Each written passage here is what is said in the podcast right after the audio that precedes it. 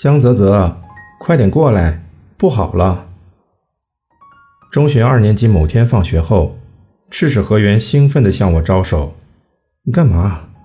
我不客气地回答，并向窗边的位置走去，发现沙耶正弓着背，拼命地用自动铅笔写着什么。他在做最近我们中间很流行的编号字谜。编号字谜是有编号的纵横字谜。这本书是赤石时带来的。我就快解开了，沙耶一脸认真地盯着笔尖说道。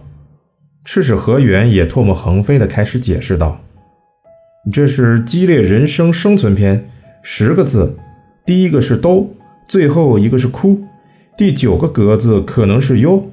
这个能解开的话，就能一口气全解开了。”我退后了一点，以躲开他的飞沫，然后在脑中思考他的话。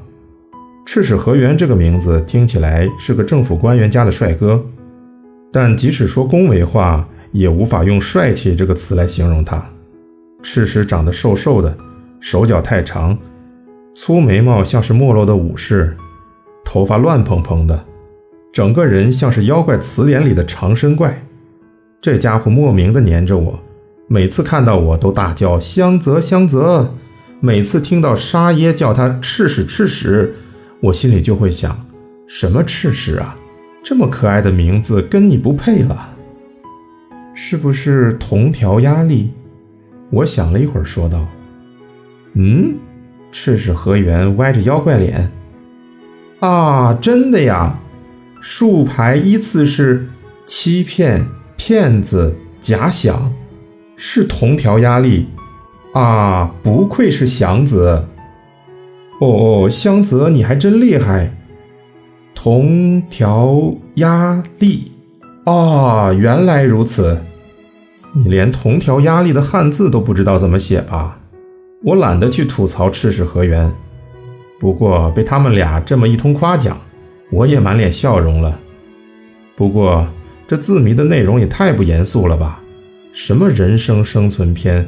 同条压力？没错。的确如此，为了存活下来，就必须和同条压力战斗。女孩子更是如此，城市里的女子初中生就得打扮时尚，青春期就得恋爱，她们一直和这种压力战斗，或者自己站到同条压力那边去。初三的春天，我心生一念：我受够了这没完没了的人生战斗，干脆成为压力那一边吧。不，我本来就应该这么做。于是我下定决心，把我从这里带出去的人绝对不会出现。这一点早就明白了，那么只能自己把自己带出去了。我决定了，我要变时尚，变时尚，改变人生，彻底改头换面。放学回家的路上，我从国道二四六步行天桥上望着涓涓流动的涩谷川。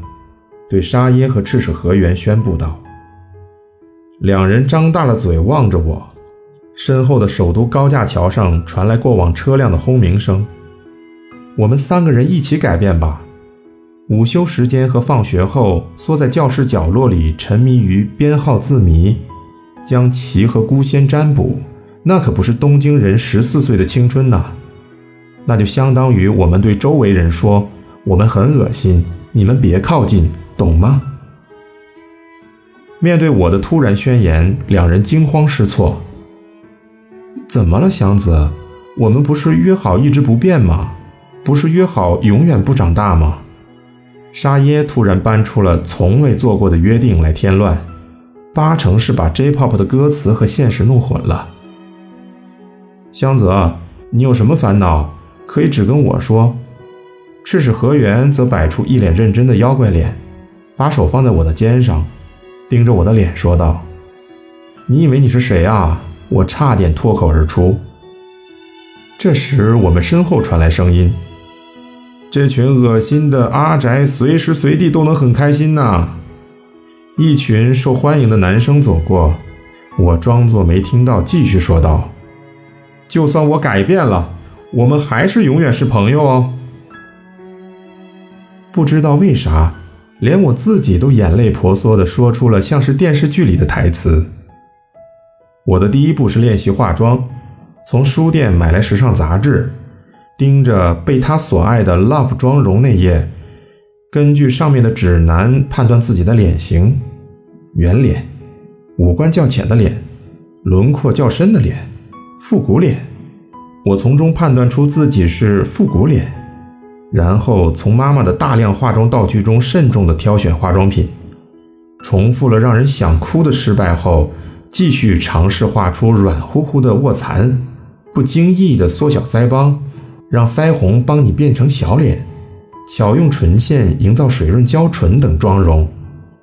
然后我捏着零花钱，去一家在网上琢磨很久才能定下来的美容院，我用发抖的声音打电话预约。之后的三天里，紧张的几乎吃不下饭，结果反而让自己瘦了一点点。在李元素那家美容院里，店里装了像水族馆的镜子，我剪了头发，看到镜子里的自己，大吃一惊。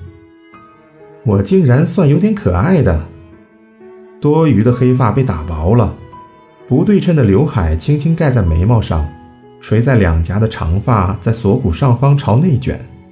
新发型修饰了脸型，而且最新的化妆技术让我的复古脸看起来基本像现代的女孩子了。难道我的尝试成功了？那一瞬间，我觉得自己的计划奏效了。下一步是减肥，本该如此的，但从结果上看，没有那个必要了。五月过后，我到了十五岁。沉睡在遗传基因深处的开关突然打开了，我眼看就瘦下来了，而且越来越高。原本像孩子的短手指突然变细变长，甚至感觉声音都变细，皮肤变白了，胸脯也越来越重。最后，当心里一直介意的最后一颗乳齿也变成恒齿时，我似乎听到了开关。铁路或是程序之类切换完成的声音。暑假的最后一个晚上，我在浴室里染好头发，是带点橙色的深棕色，还把自己校服的裙子改短了。我本来就很擅长裁缝和编东西之类不起眼的手工活，从杂物间里拖出蒙了一层灰的缝纫机，轻松地对裙子进行改造，吱吱吱吱。缝纫机落下的声音，仿佛是把我从这里带出去的交通工具的声音。深夜，我站在楼梯平台处穿衣镜前，确认自己穿上校服的新样子。镜子前站着一个像时尚杂志里的模特女孩，我原地的转起圈来，头发上的高光闪耀着柔和的橙色，短裙下白皙的大腿，连自己都觉得性感，让人心跳加速。原来你不是从外面捡回来的小孩啊！我这才发现哥哥从二楼俯视我，被他这么说，我还是有点开心的。但哥哥粘在我身上的视线让我觉得不舒服，也没有回答。哇，什么啊？这是，好可爱！真的吗？真的吗？不奇怪吧？会不会做过头了，让人看着不舒服？完全不会啊！哎呀哎呀，现在我才敢说，祥子刚开始学化妆时，我还觉得你太勉为其难了，但现在已经很完美了，太可爱了，肯定会被星探搭话的。千万不要去元素，肯定会被搭讪的。不，或许你应该去，嗯，应该去，去元素吧。九月，暑假结束的教室里。沙耶直率地夸奖了我的打扮，我本来最担心的就是被沙耶讨厌，如今安心的眼泪都快掉了出来。接下来赤石河原的反应应该也会让人期待。正好那时一张弓着脸的妖怪脸走进教室。早上好，我对他说，他吓了一跳，看了我一眼，然后绕过我走开了。我顿时不快。敲了他后脑勺一下，我跟你说早上好呢，赤石河原。